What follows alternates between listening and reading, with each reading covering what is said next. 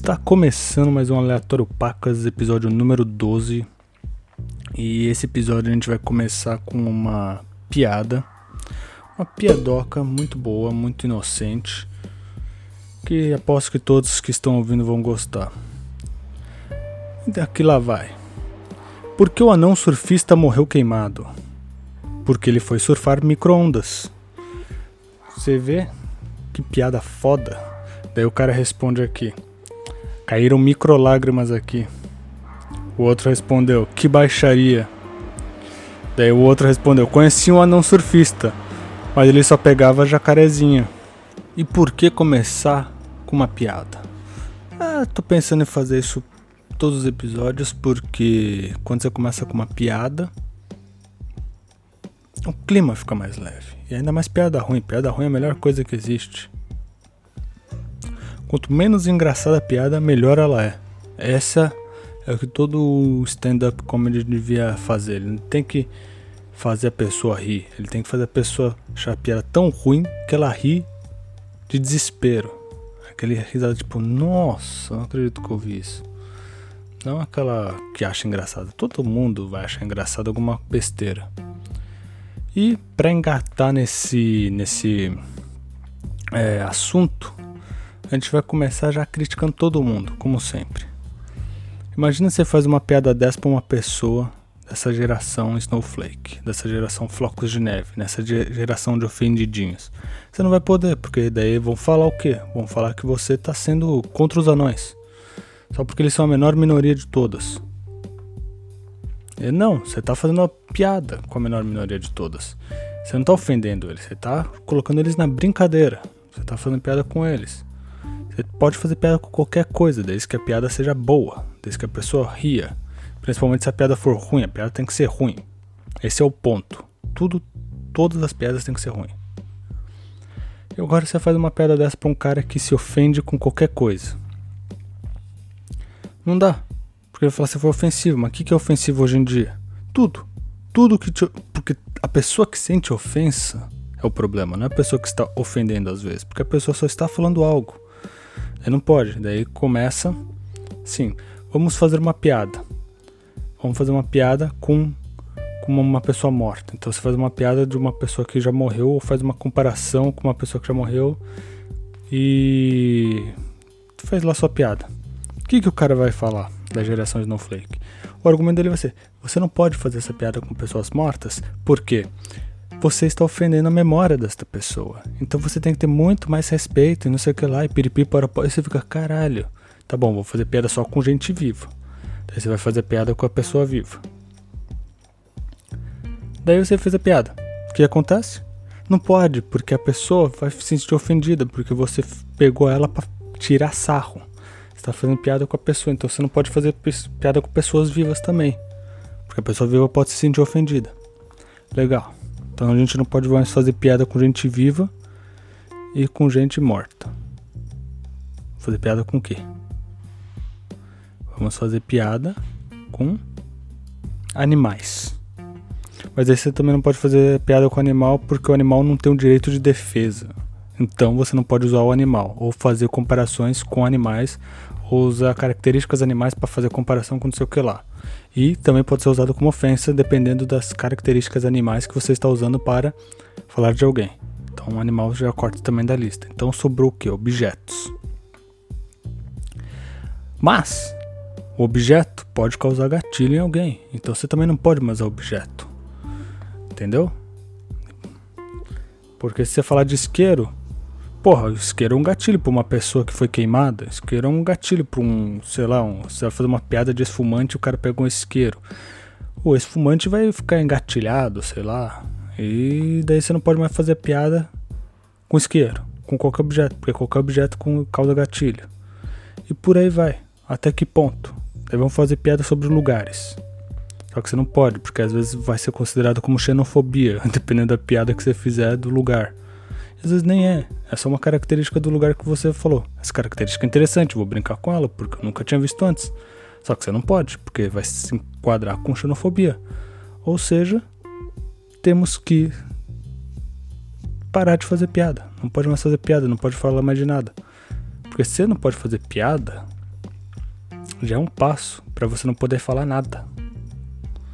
Você vê que mundo horrível que a gente vive? Imagina viver num mundo que você não pode brincar com nada, tudo é levado a sério, cada frase sua é analisada analiticamente por pela bolha progressista maluca aí, pelos pelos snowflakes, pelo qualquer pessoa, até pelos caras chatos aí da direita também que vão você vai fazer piada com religião, não pode porque tá ofendendo. Cara, deixa fazer a piada. Deixa fazer a piada. Pessoas já passaram na, na Bíblia, pessoas já passou por coisa muito pior do que uma piada, tá? Então eles acham que preferiam ouvir a porra da piada do que realmente que aconteceu com eles. De meteoro caindo, as 10 pragas no Egito,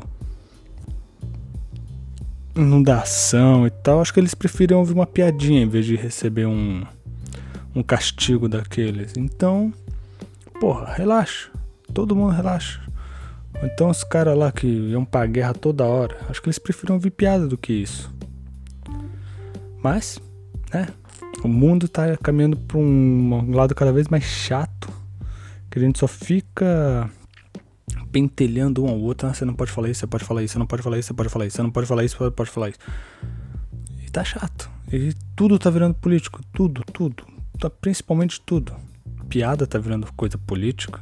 Dependendo da piada que você faz, você já é o, o guardião da moralidade daquela seita política. Muita coisa chata. Muita coisa chata. Fiquei revoltado agora. Era pra ser um negócio de boa falando de piadas, mas fiquei revoltado. Mas o mundo tá ficando desse jeito, tá todo mundo maluco. Você vê com o coronavírus. Todo mundo chegou e começou a fazer o mesmo tipo de humor. Que é o humor, olha, vamos tomar vacina. Olha, vamos, vamos falar mal do presidente, vamos é, não sei o que lá do lockdown, vamos ficar do lado da ciência e tal. Fala, porra, tudo bem. Tá certo, tá. Pode falar o que quiser. Só que o meu problema é que todo comediante tá fazendo as mesmas piadas com, mesmo, com a mesma estrutura. Daí o que, que você faz? Fala, meu, tá, já entendi. Não, é, é, piada, gente, é piada. Você é comediante, você tem que fazer piada. Você não tem que ficar levando política pro show toda hora. É puta saco. Pelo menos é um humor que eu odeio. Daí, é, você vê os humoristas aqui nos Estados Unidos. Os caras vai além, vai além. Os caras pegam assim, meu, vou pegar essa merda aqui vou defender ela, não porque eu acredite, mas porque eu acho engraçado. Qual vai ser um argumento de um terraplanista, vai? Então pega o terraplanista e zoa o terraplanista no show de comédia, faça uma piada com o terraplanista. Não precisa ficar diminuindo ele, pega e faz uma comédia interessante com o conceito de terraplanista defendendo o terraplanismo, não tirando o sarro do terraplanismo. Pega a ideia e começa a aumentar ela até um absurdo que todo mundo vai chegar e falar: Meu, que engraçado, é isso que os caras acreditam. Você não precisa ridicularizar falando: Olha, eu sou o cara terraplanista, não sei o que lá. Chega e fala: Meu, os terraplanistas e tal, tem a terra plana, daí embaixo tem um mundo oco que tem os mamutes que que trabalham para trabalham com os ossos dos dinossauros como gasolina e petróleo para ficar indo para cima até, porque a Terra, no, na teoria terraplanista, ela move sempre para cima. Você tá pulando, a Terra pega você, porque ela tá indo 10 metros por segundo para cima por alguma razão. Daí quem tá controlando quando vai para cima, quando não vai, se tem combustível suficiente para ir para cima são os mamutes você faz isso, sabe? Alguma coisa do gênero. Não tô tentando ser comediante aqui, porque eu não sou comediante, eu só gosto de explorar todas as ideias ao absurdo. Daí você pega uma ideia e vai colocando ela ao absurdo, ao absurdo, ao absurdo, ao absurdo. Até o ponto que todo mundo vai chegar e falar: Meu, realmente, não faz sentido isso. Mas ninguém faz isso hoje em dia porque ninguém, sei lá. Tá tudo muito parado, muito estagnado, todo mundo quer imitar o mesmo jeito. Parece aquelas modas, sabe? Que quando lança alguma coisa todo mundo faz igual, que nem música. Nos anos 2000, a música era tudo aquilo, era tudo tem que ser que nem o Linkin Park, tem que ser o nu metal. Nos anos 90 é tudo rockzinho alternativo com a mesma afinação de guitarra, com as mesmas letras, com o mesmo tudo. O cara lá faz um grunge, todo mundo tem que fazer um grunge. O cara lá faz um glam metal, todo mundo tem que fazer um glam metal. Tudo bem você, no começo da sua carreira, você imitar alguém. Não, não tem que ser sempre original, porque às vezes no caminho da, imita da imitação você acha a sua voz, a sua originalidade. Só que, porra, tá foda. Toda comédia é igual, toda música tá igual. Eu não sei dos livros, porque os livros novos eu não leio, só leio livro antigo, basicamente principalmente de ficção científica. E por aí vai. Mas tá, tá difícil. Até os videogames estão meio iguais. Se você parar pra pensar, tô todo mundo querendo seguir a mesma fórmula do. do Dark Souls. Agora é o Souls-like. Tudo parece Souls. O Jedi Star Wars é Souls-like. Ou não sei o que lá é Souls-like. Remnant, Souls-like. O tudo agora tem que ser RPG também por algum caralho. Então você vai jogar um jogo de tiro, não é só um jogo de tiro, é um jogo de tiro com RPG. Você vai jogar não sei o que lá? Não pode, é não sei o que lá com RPG. Então tá tudo igual. Tá tudo igual. Até as pessoas estão ficando iguais. Você chega lá, você vai entrar na internet, tudo tem o mesmo formato do quando era vídeo de, de tag, era tudo tag. Agora é tudo podcast. Por isso que esse podcast existe, porque a gente está imitando alguém. Mas daí todos são iguais. Todos são iguais. E o pior, poucos são sinceros. O que eu quero dizer com isso? A pessoa com medo de ser cancelada, ela não explora ideias absurdas, ou então tenta entender ideias absurdas. E, além disso, você não pode dar voz a ideias absurdas. Você não pode chegar para um terraplanista e falar: e aí, qual que é a fita? Tentar entender por que ele tá ali. Se tentar entender não é um crime, porra. Você pode chegar, falar com a pessoa, olhar, observar as ideias imbecis daquela pessoa e falar: tá, seus argumentos são tão imbecis quanto a ideia que você defende. E acabou, mas pelo menos você tentou entender. Esse é o erro dessa geração, não tenta entender nada. Todo mundo sabe de tudo já. Todo mundo sabe de tudo nessa geração. É foda. Não dá mais pra você fazer nada, porque estão sempre tentando te avaliar, te julgar, te colocar numa caixinha. Você pode falar qualquer coisa que você vai ser perseguido uma hora ou outra, porque tudo muda. O que era legal 10 anos atrás agora já não é mais. Então que você, for, você vai ser julgado pelo que você falou 10 anos atrás. Não faz nem sentido isso é imbecilidade coletiva. Imbecilidade coletiva. As pessoas têm que entender que as gerações mudam e a gente vai mudando com elas e vai se adaptando à nova cultura que a gente está criando. Só que, porra, estamos criando uma cultura bosta, onde ninguém mais pode conversar, ninguém mais pode ouvir as coisas. E fica assim. Tudo igual. Daí a pessoa tá lá com cabelo colorido, cheia de tatuagem, repetindo as mesmas ideias que outras 500 milhões de pessoas com tatuagem, cabelo colorido e fala assim: "Não, mas eu sou original, eu sou quem eu quero ser". Quem disse que eu não queria ser isso? Então você queria ser que nem todas as outras pessoas. Porque tá todo mundo igual.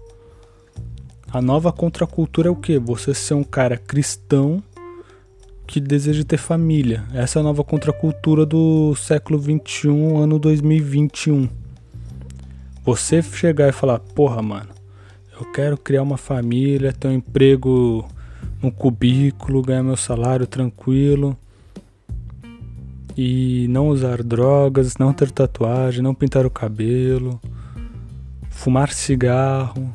É que eu não sei se fumar cigarro é bem visto ainda ou não, mas dependendo da pessoa que você pergunta, você é um criminoso se fumar cigarro. Essa é a nova contracultura, né? O cara religioso. Tá todo mundo mudando. O sertanejo é o rockstar, o contracultura é o cara religioso que quer ter família. E a massa são as pessoas de tatuagem, cabelos coloridos com ideias mais abertas. É, imagina os beatniks vindo pro. Não, vamos ver se algum tá vivo. Geração Beatnik. Geração Beatnik. Vamos ver se algum deles estão vivo. Está vivo, né? Tá, vamos ver aqui.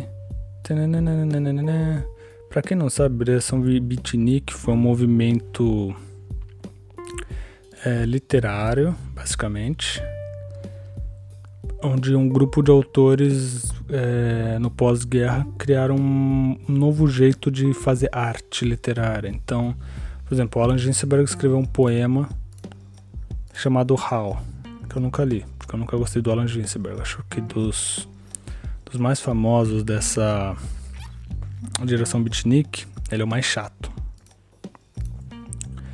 O outro é William Burroughs, que é um autor muito maluco que escrevia geralmente sobre drogas. Ele escreveu as experiências que ele tinha em drogas. E também era uma, uma época, o beatnik era uma época de experimentação, onde, você, onde a cultura oriental, como budismo, shintoísmo, meditação e essas coisas, entraram nos no, Estados Unidos e eles começaram a incorporar isso na vida deles junto com algumas experimentações de drogas. Então era tudo muito experimental nessa época. E eles foram o, os precursores do movimento dos, dos hippies. Mas daí, o Alan Ginsberg escreveu um, um livro que eu li chamava O Moço Nu, que é a experiência dele usando heroína, as viagens dele e tal.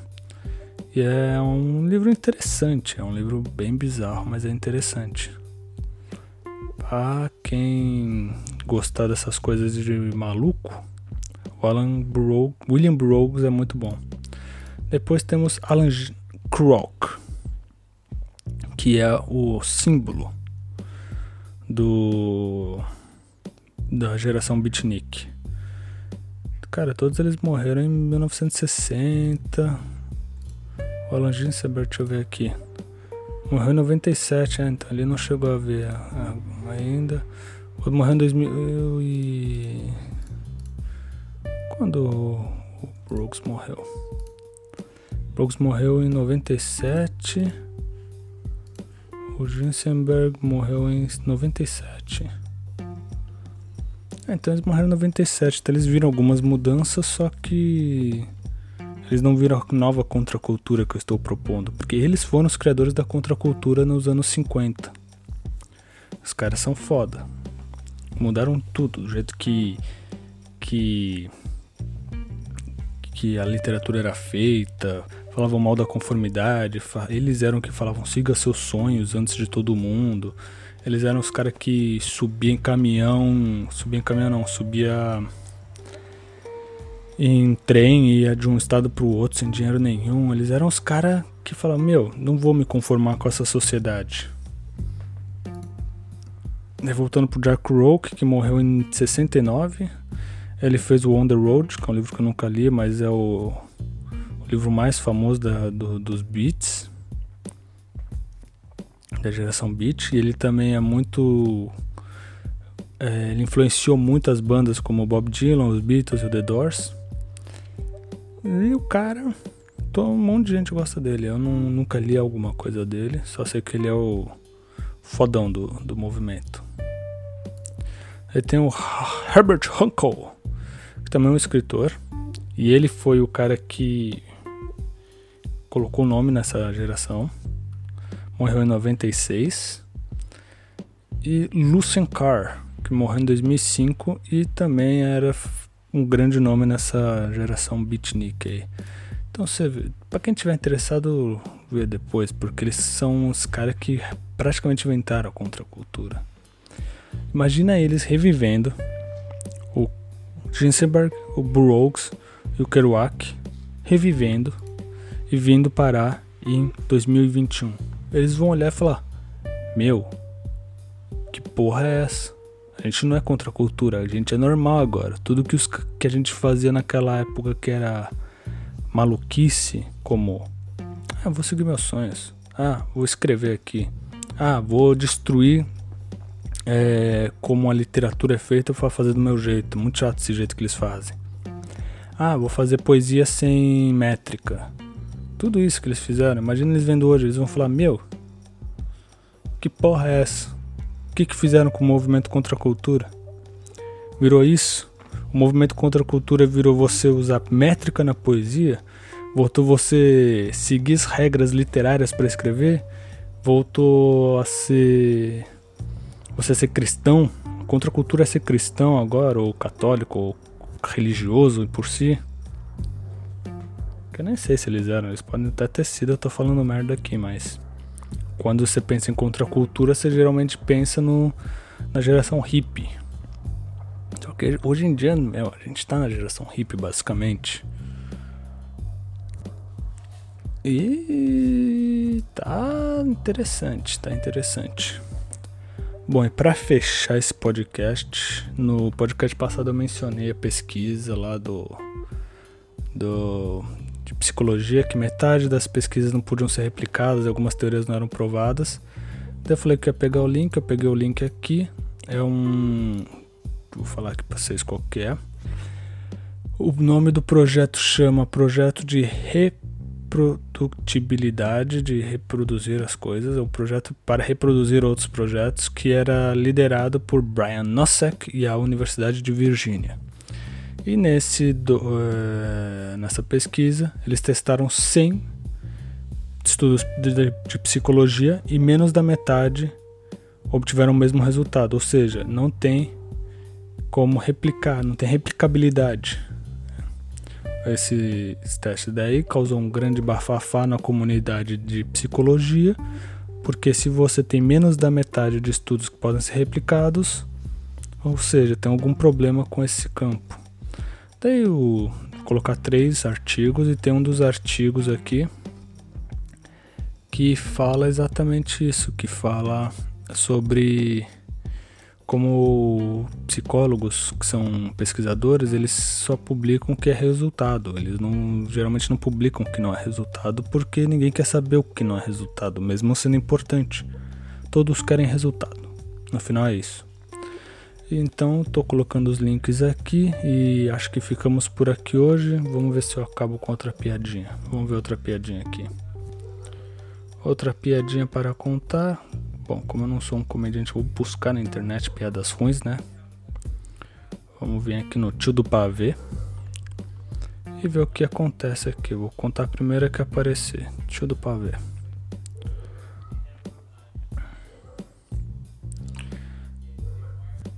Tio do pavê. A diferença entre um delito e uma delícia é uma vírgula. Não, vírgula, para e não para. Que merda. Que merda. Não, vou ler outra, porque essa foi muito merda. Qual animal australiano é uma rapariga? É o kangaroo. Kangaroo, canguru, entenderam? E é com essa piada ruim que de... terminamos este magnífico podcast de hoje. Então, valeu, falou. Até a próxima semana, onde nós falaremos do grande jogo Control e falaremos mais dos anos 60, que é uma época muito interessante. Muito interessante. E aí eu vou dar uma viajada ali, falando de psicologia, falando de coisas paranormais e como os anos 60 foram os anos de ouro da humanidade. Ou não. Depende. Tudo depende, né? Tudo depende. Tudo nessa vida depende de, do que você pensa, do que você é, de quem você é, do que você acredita. É, sei lá, eu acho que os anos 80 foram mais interessantes na, no aspecto social para você socializar. Mas os anos 60 foram muito foda também. Não sei. Acho que os anos os anos de Cristo eram os, os anos foda. Você podia, sei lá, fazer o que também. Era foda porque na minha cabeça você ficava andando de toga pra lá e pra cá o dia inteiro sem fazer porra nenhuma, porque você não tinha muito o que fazer. Você era muito preocupado com a sua sobrevivência. Então, sei lá, tô viajando aqui. Mas eu vou descobrir uma época boa aí. Uma época que. Assim, nos trinks. Tirando antes de, 19, antes de 2020. Os anos 2000 também foram da hora pra caralho. Cheio de filme de adolescente babaca. E adolescente se fudendo. E aqueles slasher. E música interessante e boa. Porra, os anos 2000 era o ano bom de música. Mas é isso aí. Muito obrigado por escutar até aqui. Até mais.